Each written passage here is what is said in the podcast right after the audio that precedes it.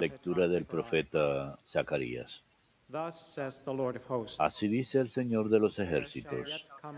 Todavía vendrán pueblos y habitantes de grandes ciudades, y de los de una ciudad irán a otra diciendo, vayamos a implorar al Señor, a consultar al Señor de los ejércitos.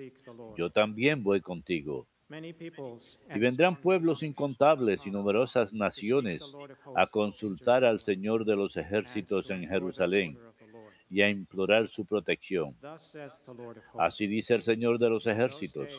Aquel día, diez hombres de cada lengua extranjera agarrarán a un judío por la orla del manto diciendo, queremos ir con ustedes, pues hemos oído que Dios está con ustedes. Verbum Domini.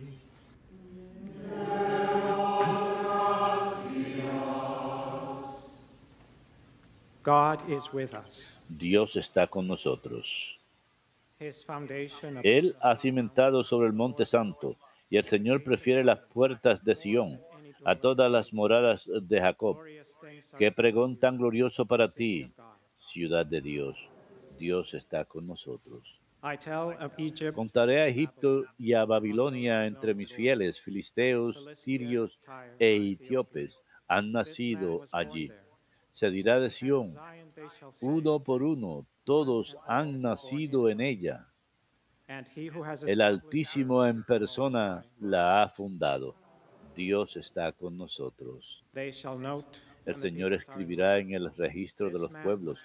Este ha nacido allí. Y cantarán mientras danzan. Todas mis fuentes están en ti. Dios está con nosotros.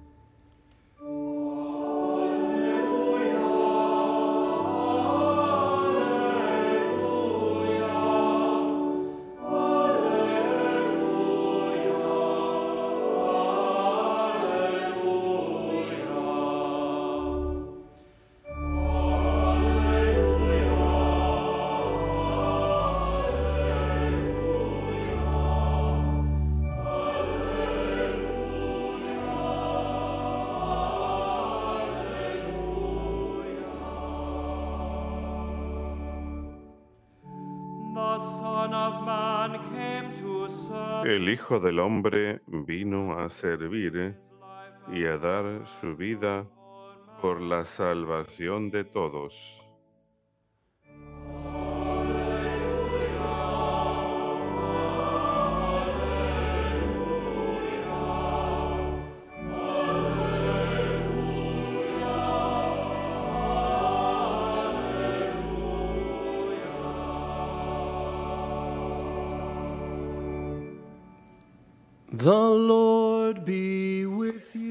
Señor esté con ustedes y con tu espíritu.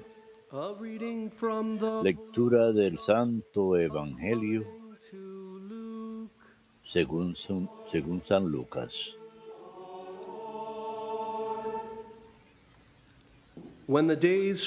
Cuando se iba cumpliendo el tiempo de ser llevado al cielo, Jesús tomó la decisión de ir a Jerusalén y envió mensajeros por delante. De camino entraron en una aldea de Samaria para prepararle alojamiento, pero no lo recibieron porque se dirigía a Jerusalén. Al ver esto, Santiago y Juan, discípulos suyos, le preguntaron, "Do you Señor, ¿quieres que from heaven?" mandemos bajar fuego del cielo y que acabe con ellos? Él se volvió y les regañó. y dijo. The gospel of the Lord.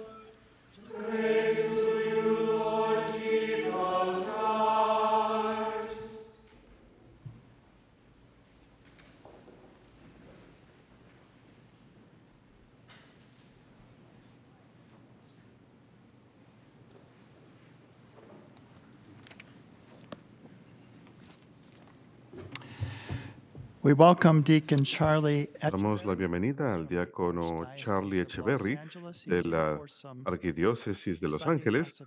Está aquí para unas ah, posibilidades muy emocionantes y reuniones para E EWTN para alcanzar más almas en el futuro. Así que por favor manténganlo en sus oraciones y las reuniones de hoy al buscar alcanzar más almas para el Evangelio de Cristo. Y saben, en los profetas escuchamos una y otra vez, un número de veces, cómo todas las naciones están llamadas a ir hacia Dios. Así pues, por ejemplo, al principio del profeta Isaías, escuchamos estas palabras.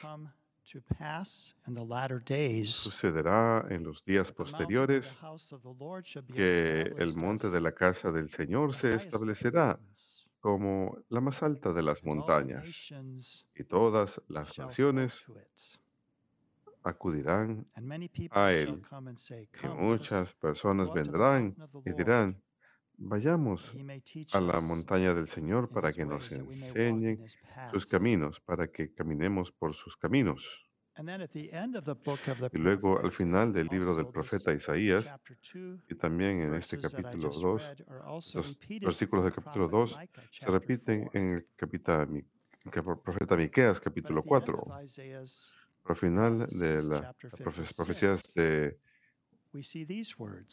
Zacarías en el capítulo 56, escuchamos estas palabras, que los extranjeros se unieron al Señor para dar ministerio de Él, para alabar el nombre del Señor, para ser sus siervos, todos los que cumplen el sábado y no la profana y cumple su alianza, a estos llevaré a mi monte santo y les llenaré de alegría en mi casa de oración. Sus holocaustos y sacrificios serán aceptados en mi santuario, pues mi casa será llamada la casa de oración para todos los pueblos. De hecho, Jesús cita ese mismo versículo en el Evangelio según San Marcos capítulo 11, después de que limpia el templo. Mi casa será llamada casa de oración para todos los pueblos.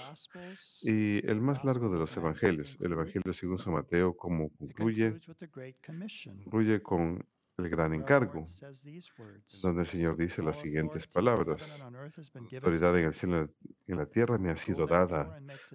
Salgan pues y hagan discípulos de todas las naciones, bautizándolos en el nombre del Padre, del Hijo y el Espíritu Santo, enseñándoles a cumplir todo lo que yo les he mandado. Miren, pues yo estaré con ustedes siempre hasta el final de los tiempos.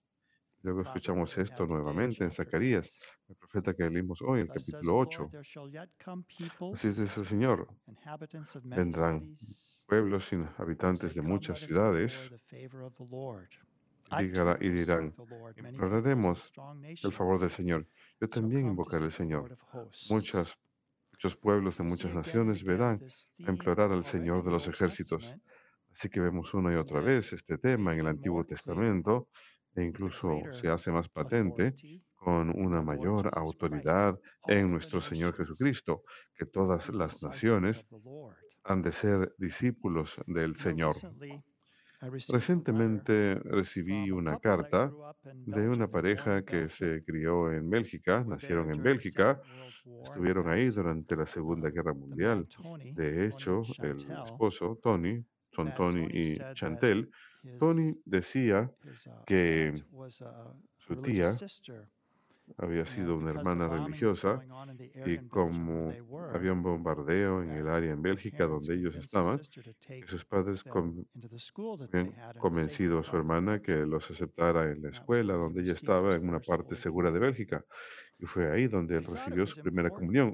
Pero a él le pareció importante mencionar que los primeros misioneros al Nuevo Mundo eran de Bélgica, eran frailes franciscanos provenientes de Bélgica, dos sacerdotes franciscanos y un hermano franciscano.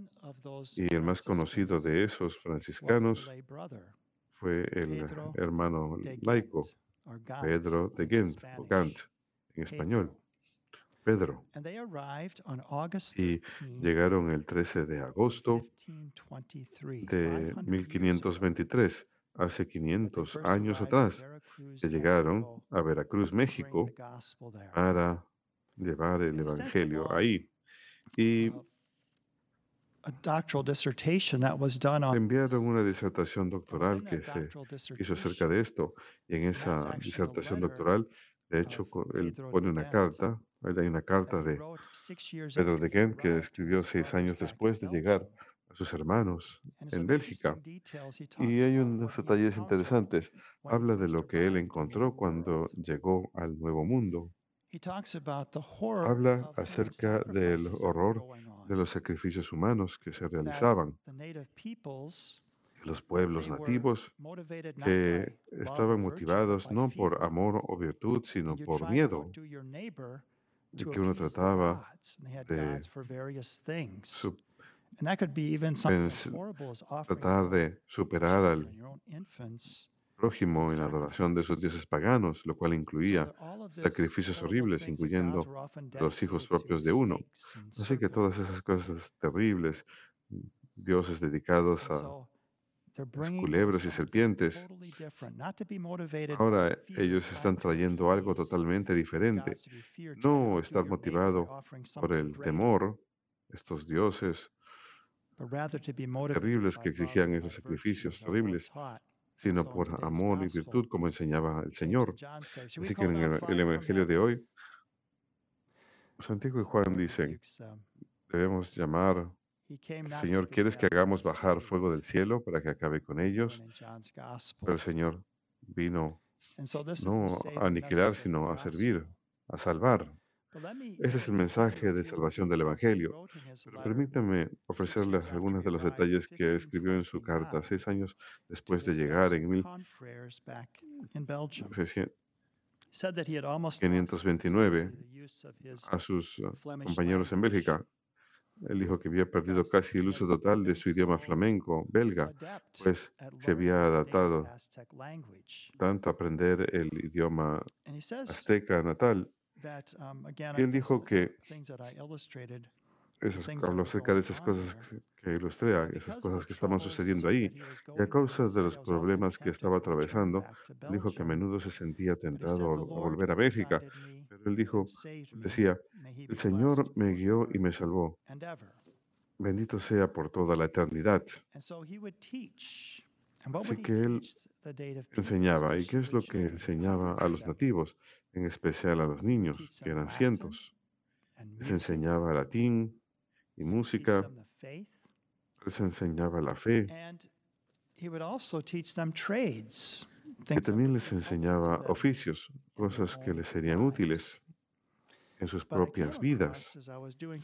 Pero Lo que encontré cuando estaba haciendo investigación acerca de Pedro de Gant es que el primer catecismo que él produjo, de hecho, era un catecismo con imágenes. De hecho, es el catecismo gráfico más antiguo en existencia.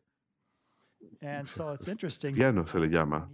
Y es interesante cómo cuando aún no sabía el idioma aún, estaba intentando comunicar la fe. Podemos ver aquí, no sé, como un sacerdote celebrando misa en un altar. That's- It's actually got 1100 De hecho. Tiene in this 1100 picture ilustraciones en este catecismo gráfico. Aquí tenemos otro y parece que este es el cáliz y la hostia. Is. no sé cuál es, cuál es el simbolismo, pero este obviamente es la Santísima Virgen María. IHS y hay una línea que conecta a, a- a HS en su vientre, hablando de la encarnación. Así que en- son formas sencillas de comunicar la fe, pero eso es lo que él dice acerca de educar a los jóvenes sobre la verdad de nuestra fe. 150 Él encontró en particular unos and he 150 especially paid muchachitos y que puso mucha atención en especial a ellos. Él les eh, daba algo para que fueran a las demás ciudades y les decía qué decir el domingo, qué mensaje debían de llevar el domingo. Y él And 150 of them would go out to these les daba ese mensaje para que lo these lleven. Esos area. 150 iban a diferentes ciudades y aldeas en el área y solían predicar el Evangelio. Y creo que lo que esto nos dice es que no era algo que dependiera de ellos, sino del poder del Evangelio. El poder en sí, el Evangelio en sí, tiene un poder contenido en él, el poder de la verdad, el poder de la palabra de. Dios, el poder de la gracia. Así que incluso estos sent out to these muchachitos, villages que- taught some of the rudiments of the faith could hand that on to others. podía- estos muchachitos eran capaces Oh, and so much de so, crecer, he said that sometimes he was baptizing que a veces estaba 15,000 a bautizando day. 15.000 al día. He literally baptized hundreds of thousands of people. He was there for almost 50 years evangelizing. He founded a school dedicated to St. Joseph, in which, again, to Sochi, not only in the faith, but also in trades and things that would benefit them no their. solamente en la fe, sino cosas que las beneficiaban en sus vidas. So all of this Así que todo esto points to the beauty of realmente señala hacia la belleza de nuestra fe. And imagine, Imagínense the que a menudo tomamos por garantizado los cimientos sobre las, las- los cuales han sido edificados la civilización occidental, pero hay una razón por la que tenemos una comprensión de que tenemos que tratarnos unos a otros con dignidad. Eso proviene de nuestro legado, la fe que ha sido cultivada en la civilización occidental. Evangelistas como Pedro de Gante, que trajeron al nuevo mundo y evangelizaron y trajeron este brought this evangelio, of trajeron ese cambio junto con Nuestra Señora de Guadalupe, por supuesto, uh, logrando something cambio de algo mucho, algo muy horrible, el sacrificio humano, algo muy hermoso, el no ser motivados por el temor, sino por la virtud y el amor. And we all have our own Y todos to tenemos nuestra propia responsabilidad de compartir la fe. Sabemos que nuestra fe nunca crecerá a menos que la compartamos. Me gusta el ejemplo que escuché hace años atrás de la Tierra Santa. Hay dos sedes en la Tierra Santa. La sede de perdón, hay dos mares en. Tierra Santa, el mar de Galilea, y, eh, el mar de. Galilea, el agua proviene de las montañas del norte, también tiene salida en el río Jordán que fluye hacia el Mar Muerto, que solamente recibe el agua. Está muerto. No hay vitalidad. El mar de Galilea tiene las aguas de las alturas que le llegan, pero también tiene salida. Y nuestra fe también va a crecer al compartirla. Probablemente algunos, especialmente saying, "Well, I aquellos que pueden estar confinados a sus hogares have dirán no nunca sería poder share ser the faith." misionero, no tengo oportunidad de compartir la fe. Eso no es cierto. Tenemos aquí en to EWTN al buscar anunciar el Evangelio y encontrar nuevas formas de poder evangelizar. Tenemos. Nuestros misioneros de los medios de comunicación puede ser tanto de Santa Teresa, a quien acabamos de celebrar. Ella es una de las santas patrones, patronas de la evangelización, de left esfuerzos de evangelización en la iglesia. Ella nunca salió del monasterio. Ella dedicó su vida entera a la oración, a interceder por la labor misionera de la iglesia. Algunos están llamados a ello, otros de maneras más directas, sus encuentros con las personas. Y si van a EWTN, EWTNmissionaries.com, own en esa página de internet, ustedes pueden participar también en nuestra actividad misionera, porque algo bueno siempre sale del Evangelio.